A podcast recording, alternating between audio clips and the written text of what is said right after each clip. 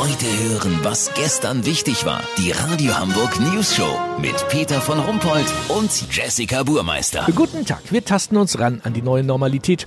Gerade in der Urlaubszeit gilt es, Massenansammlungen zu vermeiden. Die Tourismusagentur der Lübecker Bucht arbeitet an einem digitalen Reservierungssystem für die Strände von Grömitz bis Scharbeutz. Olli Hansen hat den App-Entwicklern mal über die Schulter geschaut. Olli, ist das praktikabel, was die da zusammenfrickeln? Warte mal eben.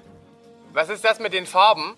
Ach, da muss man angeben, welche Farben die Eimerchen haben, die die Kinder mit zum Strand nehmen. Okay. Ja, Peter, die Idee mit der App ist grundsätzlich natürlich gut, um den Überblick zu behalten, wer sich am Strand aufhält. Aber ich finde, die gehen doch zu sehr ins Detail. Du musst sogar die Maße der Decke angeben, die du mit an den Strand nimmst. Auch selbstgeschmierte Brote werden erfasst. Brotsorte, Belach, ein- oder zweistöckig. Bitte? Ach so. Entscheidet man das nicht spontan? Peter, du musst in der App auch eingeben, wann du mit wem ins Wasser gehst und wie lange.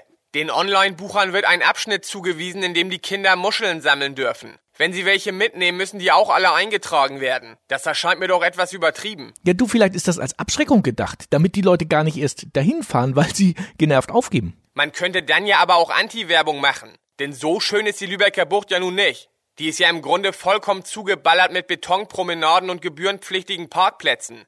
Höhepunkt der Hässlichkeit ist dieses asiatisch anmutende Protzanwesen von Jürgen Hunke in Timdorf. Die Bumsbude passt ungefähr so gut in die norddeutsche Küstenlandschaft, wie wenn ich mir in Ägypten ein Reddachhaus hinsetz. Weißt, wie ich mein?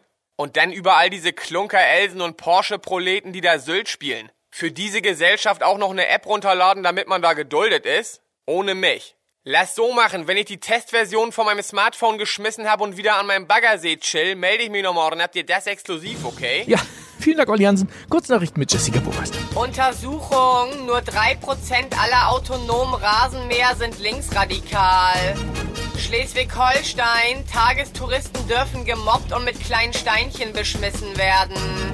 Unfallversicherung. Sie zahlt auch im Homeoffice, wenn es sich zweifelsfrei um einen Unfall im Zusammenhang mit der Arbeit handelt.